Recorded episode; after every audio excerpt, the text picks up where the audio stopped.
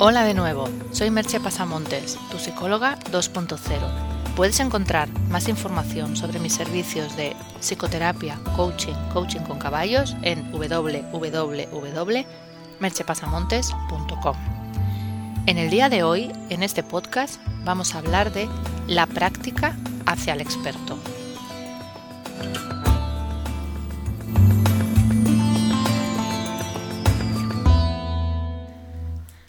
Una de las cosas que sucede con frecuencia es que deseamos saber hacer algo, pero no queremos pasar el tiempo e invertir el esfuerzo necesario para realmente conseguirlo.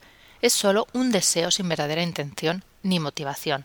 Por ejemplo, alguien dice me gustaría hablar chino, pero no tiene ninguna intención de dedicarle los años que necesitaría para poder hacerlo. Es una especie de querer tipo Matrix. Te insertan un chip y de golpe ya tienes esa habilidad o conocimiento sin necesidad de práctica pero no es para nada un deseo verdadero de hacer el esfuerzo requerido. Pero la realidad es otra, ya que los chips tipo Matrix no existen. Cualquier cosa que deseemos hacer requiere un tiempo y un entrenamiento. De hecho, se habla que para convertirse en un experto en cualquier área se necesitan unas 10.000 horas de práctica.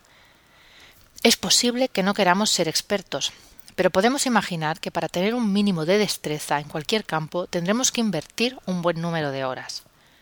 Aprender a montar a caballo. Últimamente os he hablado a veces del tema de los caballos y bueno, me gustaría que realmente le prestarais un poco de atención a este tema porque creo que tiene muchas potencialidades. Por eso lo pondré como ejemplo. Aprender a montar a caballo es una de esas destrezas. Los primeros pasos son relativamente fáciles y en poco tiempo puedes ir al paso y al trote. Poco tiempo significa que en, una clase ya vas al paso y al trote. Y en cuatro, cinco, seis clases lo haces con más o menos facilidad. Y con un poquito más de tiempo puedes ir al galope sin demasiado problema. No muy rápido, pero sin demasiado problema. Pero eso no quiere decir que lo estés haciendo bien. Solo indica que te mantienes encima del caballo y eres capaz de transmitirle mejor o peor una serie de indicaciones. La gracia viene cuando quieres hacerlo bien. Y, por ejemplo, te basas en las directrices de alguna de las disciplinas ecuestres, como pueden ser la doma clásica, la alta escuela, doma western, etc. Entonces te das cuenta de que en realidad no sabes nada, apenas mantenerte encima, y necesitas muchas horas de práctica para poder ir adquiriendo las destrezas que te permitirán empezar a tener un dominio de la disciplina. Y así llegamos a las dos claves, tiempo y práctica. Sin esas dos cosas, sin el tiempo necesario y la práctica necesaria, no es posible progresar en ningún campo. Y la práctica, además, ha de ser específica. No puedes aprender a montar a caballo leyendo un libro, aunque el libro puede aportarte información valiosa para la práctica, pero tendrás que subirte en el caballo.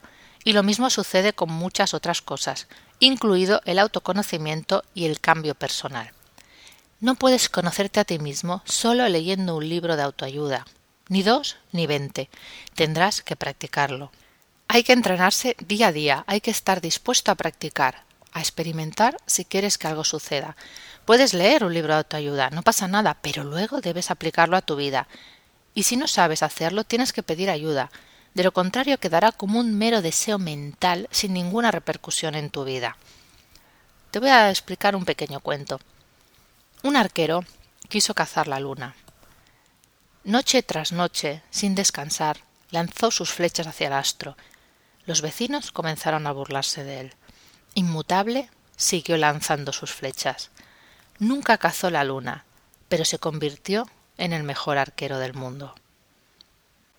Por todo eso, te voy a dejar con una sola pregunta. ¿Estás dispuesto a entrenarte?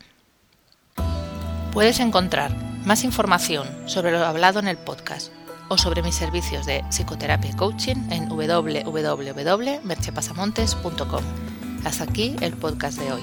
Nos escuchamos en el próximo podcast. Bye bye.